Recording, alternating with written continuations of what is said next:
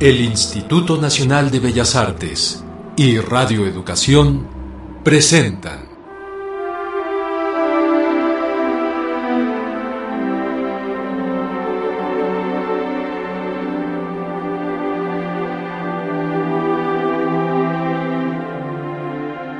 Grandes Esperanzas.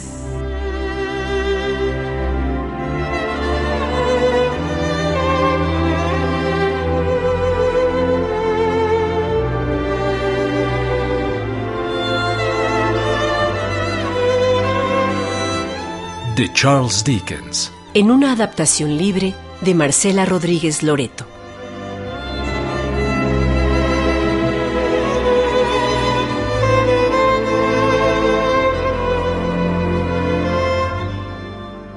Había una vez una señorita que tenía grandes expectativas en su vida. La señorita Havisham vivía en las tierras bajas del condado de Kent. En el capítulo anterior,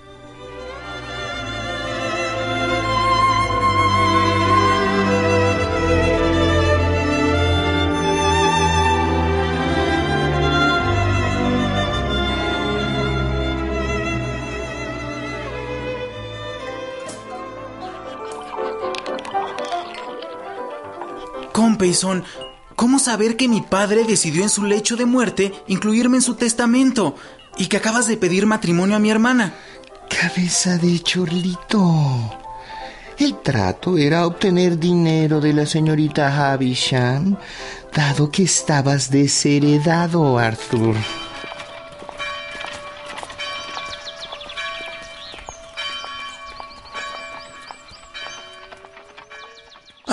No es garantía de nada, salvo de una vida disipada. Ese caballero con pezón debió solicitarme tu mano antes de dirigirse a ti. Ja, Ladino.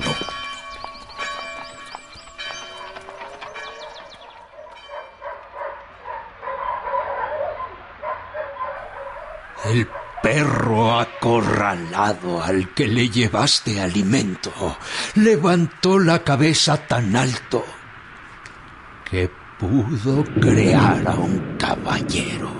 Ese caballero eres tú, Pip. Soy tu segundo padre. He guardado el dinero solo para que tú lo gastes.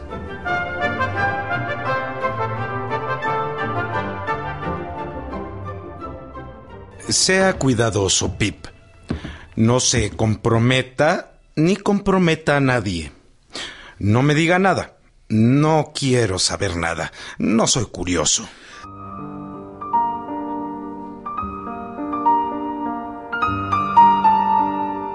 Me parece que hay sentimientos, ilusiones, no sé cómo llamarlas, que no soy capaz de comprender, Pip. No despiertas nada en mi corazón. No me conmueves. No me importa nada de lo que digas. Traté de advertírtelo, ¿verdad?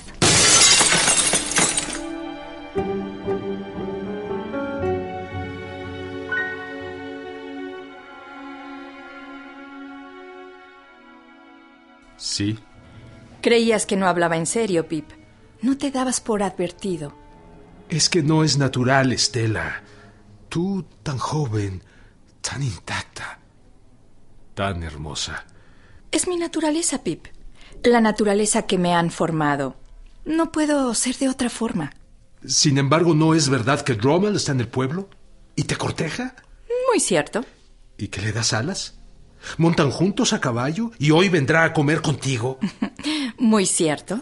Estela, no puedes amar a Drummel. Señorita Havisham. ¿Por qué no decirle la verdad? Voy a casarme con Bentley Drummel.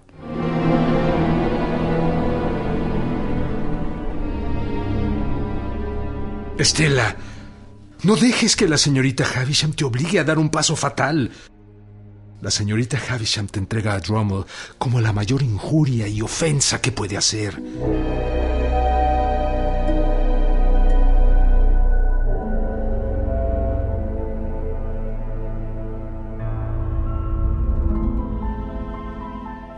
Encontré quién es mi benefactor. No es un descubrimiento afortunado, señorita Havisham, y es probable que no me beneficie en nada. No es un secreto mío. ¿Es de otro? ¿Y luego? Cuando me hizo traer, señorita Havisham, yo pertenecía a una villa cercana, de la que ojalá nunca hubiera salido. Me pagaría y vine como una especie de criado para satisfacer su deseo o capricho. Así fue. Y que el abogado Jaggers. El abogado Jaggers no tenía nada que ver con tu estancia aquí. Que fuera mi abogado y el de tu benefactor es una coincidencia. Pero usted no me hizo salir del error. Te dejé seguir. ¿Fue eso bondadoso? ¿Quién soy yo, por Dios santo, para tener que ser bondadosa?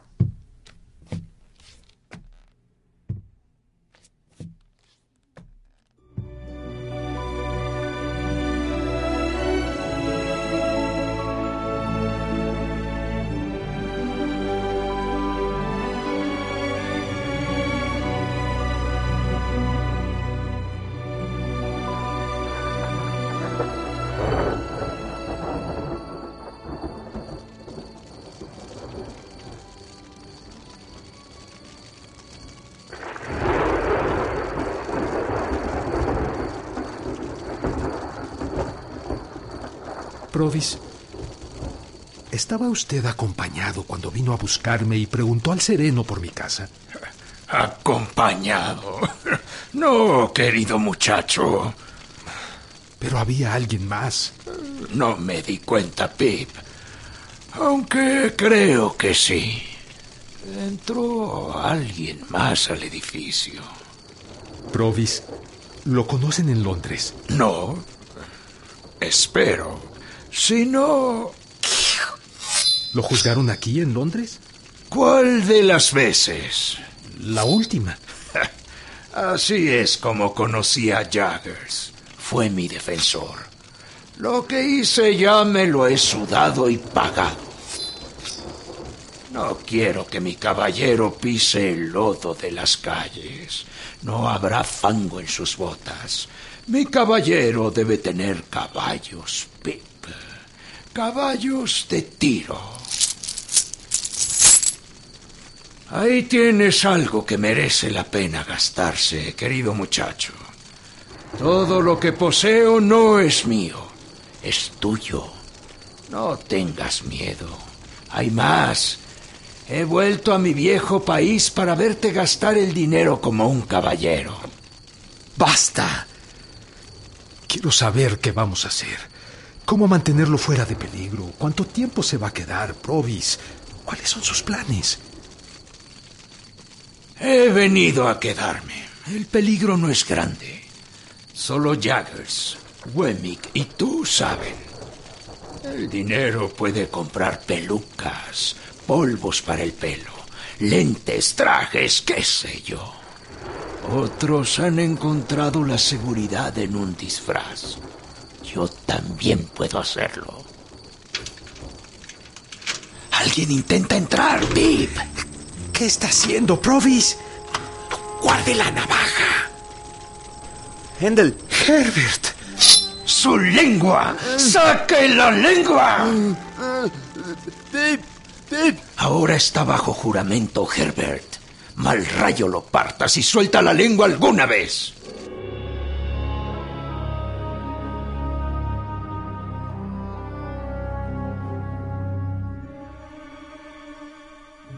Es en vano tratar de describir el asombro y la inquietud de Herbert cuando nos sentamos junto con Provis delante del fuego y le conté el secreto. Que Eivil Magwitch, alias Provis, era mi benefactor.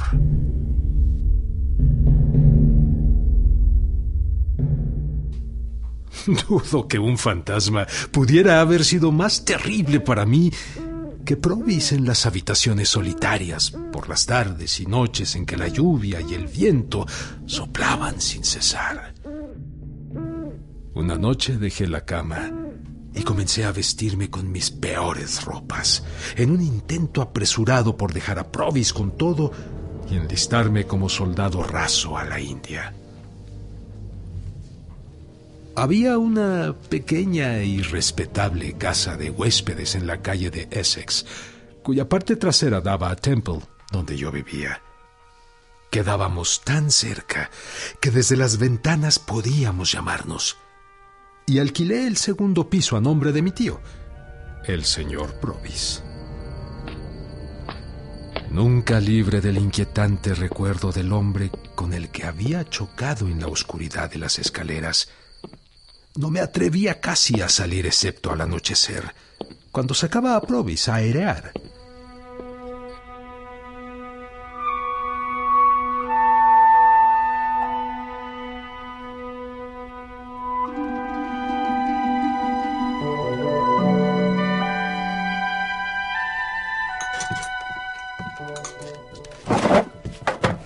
¿Qué se puede hacer, Herbert? He pensado en enrolarme como soldado raso, no sin tener tu opinión. Mi pobre y querido Hendel, estoy tan anonadado. Así estaba yo al recibir la primera impresión. Algo hay que hacer. Provis está contemplando gastos fuertes, eh, caballos, carruajes, ostentación. Tiene que parar. ¿Quieres decir que no puedes aceptarlos? ¿Cómo podría, Herbert? Me temo que Provis está encariñado, muy encariñado conmigo. ¿Qué clase de destino el mío? Mi pobre y querido Hendel. Aunque nunca le acepte otro penique, piensa en cuánto le debo. Aparte, estoy endeudado, demasiado para mí, que no estoy preparado para ninguna profesión, carente ahora de expectativas. Estarías infinitamente mejor en la empresa de Clariker aunque es pequeña. Estoy en miras de ser socio. Pobre amigo. Poco sospechaba que sus negocios con Clariker se debían al dinero de mi benefactor. Lo primero y principal, Pip, es sacar a Provis de Inglaterra. Provis te tiene cariño y ha arriesgado su vida por venir a tu lado. Tú lo acompañarás. Luego podrás marcharte.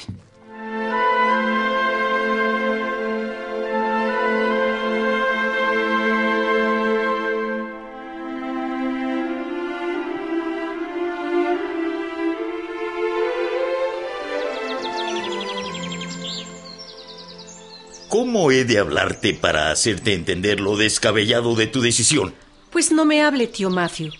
Decidí que si no me acompaña usted a Londres por el ajuar, me iré sola con mi nana. Es que te urge quitarte el luto. Y a usted, quitarme la ilusión. Y a son tu dinero.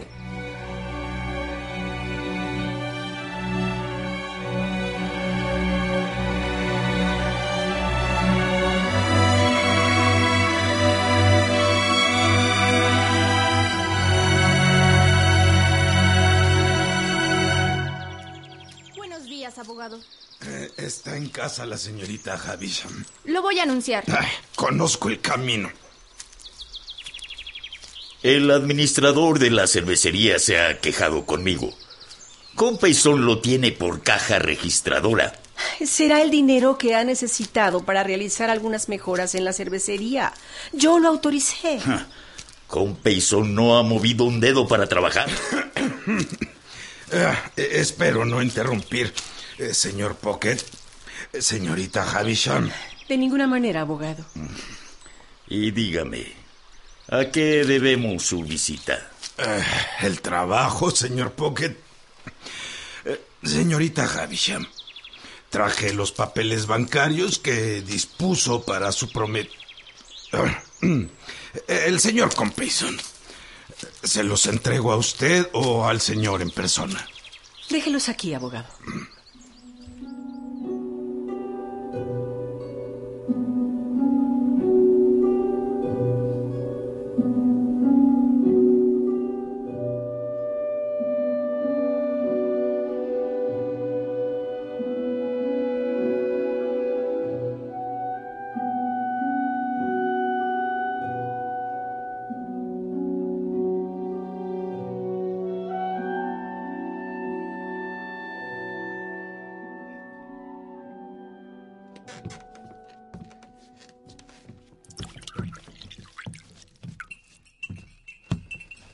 Provis, sobre aquella vez en los pantanos, cuando fue detenido por los soldados mientras peleaba con otro hombre, ¿recuerda? Me acuerdo, Pip.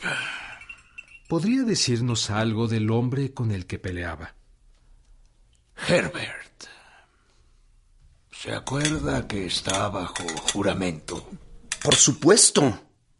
Y que ese juramento sobre su lengua vale para todo lo que yo diga. Así es. Al llevarme comida y una lima del herrero, Pip me dijo que había otro hombre escondido en los marjales. Con Payson le destrocé la cara, pero salió mejor parado. A mí me volvieron a juzgar y me deportaron de por vida. Y aquí estoy, querido Pip. ¿Está muerto, Compeyson?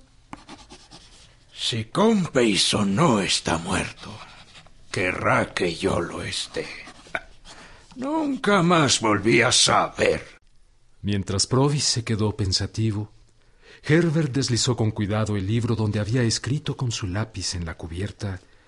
Compeyson es el hombre que fingió ser novio de mi tía, la señorita Havisham. Era amigo del joven Havisham, Arthur.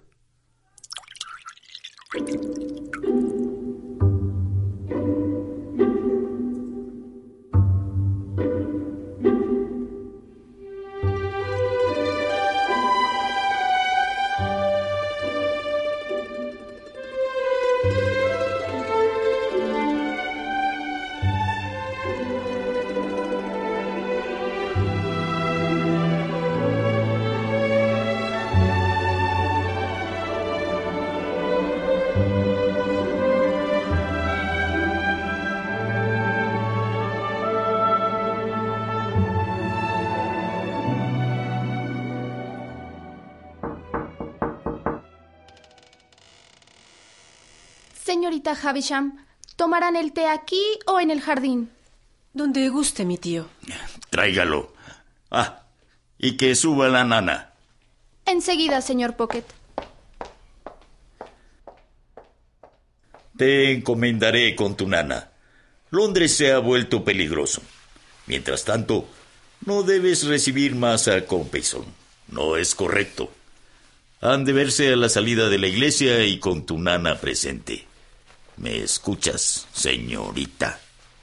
Me duele la cabeza. ¿Le importa si suspendemos el té? De repente estás indispuesta. Sí. Discúlpeme si le pido que se retire. ¿El señor Pocket me ha llamado? Señora. Sí, Nana. Mi tío se retira. Acompáñalo. Oh, con gusto. Venga conmigo, señor Pocket. Ah, niña, me olvido. El joven Compeyson le espera abajo. Eh, esperaré a que se retire el joven. Váyase, Matthew. Con mi nana tengo. Como quieras. Lo acompaño. No, no, no, por Dios. Me basto solo. Oh.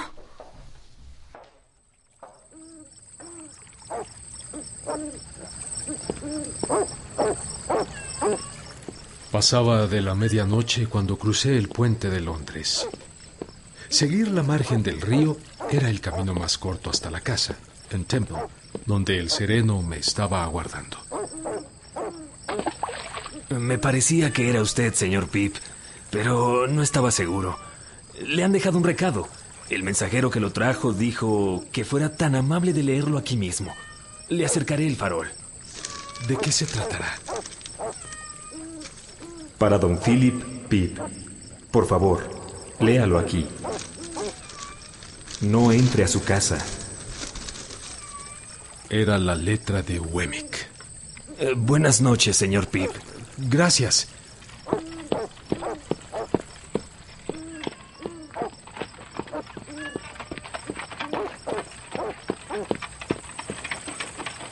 Al hummus. En la calle Fleet tomé un coche de punto al Hotel Hummus, un hostal en Covent Garden, famoso por tener baño turco. En esa época siempre se podía encontrar una cama a cualquier hora de la noche.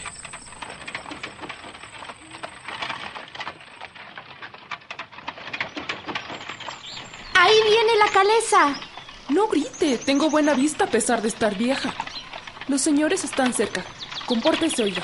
Es que me hace emoción, Nana. Quisiera ser quien acompañe a la señorita Havisham por el ajuar. ¿Cómo será Londres? Según el señor Matthew Pocket, que tiene casa en Londres, es una ciudad sucia y peligrosa.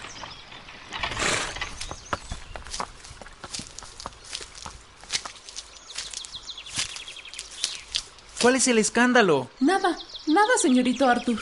Habrá que cambiar la servidumbre. ¿Eh, Arthur? ¿Lista, Nana? Escríbeme en cuanto llegues, hermanita. Lo haré. Sube, Nana. Entonces no me dejas acompañarte. Mm. ¿Que me mate el gruñón del tío Matthew? ¿Ya, tortolitos? Ya, ya, ya.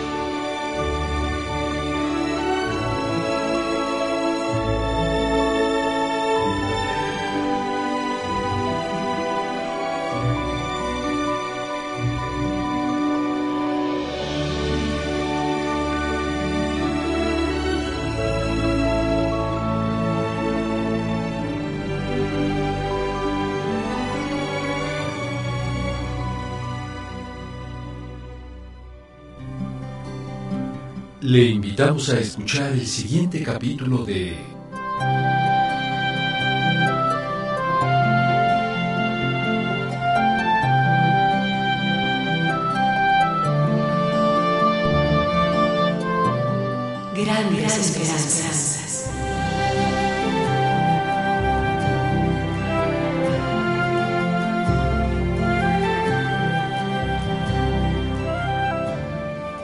Participamos en este capítulo por orden de aparición. Como Estela Aideunda. Pip es interpretado por Sergio Alberto Bustos. En el papel de Miss Havisham, Norma del Rivero. Como Provis, Ignacio Casas. Herbert Pocket es interpretado por Manuel Sevilla.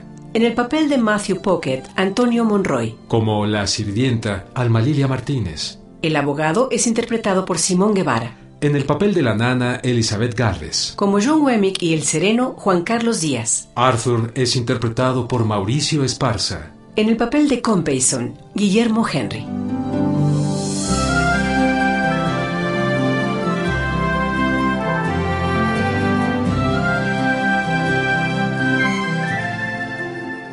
En el equipo de producción, Luis Antonio Fernández, ingeniero de audio. Jorge Humberto Chávez, asistente de producción. Musicalización y efectos a cargo de Heréndira Salazar. Adaptación libre de Marcela Rodríguez Loreto. Producción y dirección escénica de Laurelena Padrón.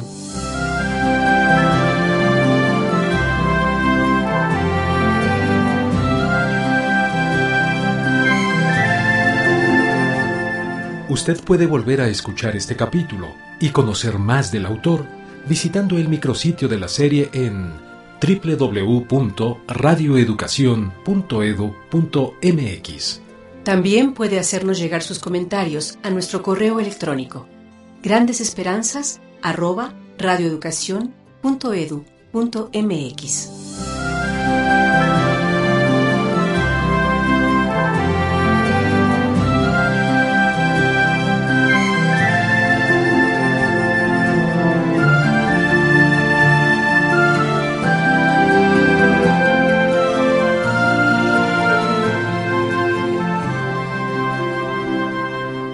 El Instituto Nacional de Bellas Artes y Radio Educación celebran el bicentenario del escritor inglés Charles Dickens.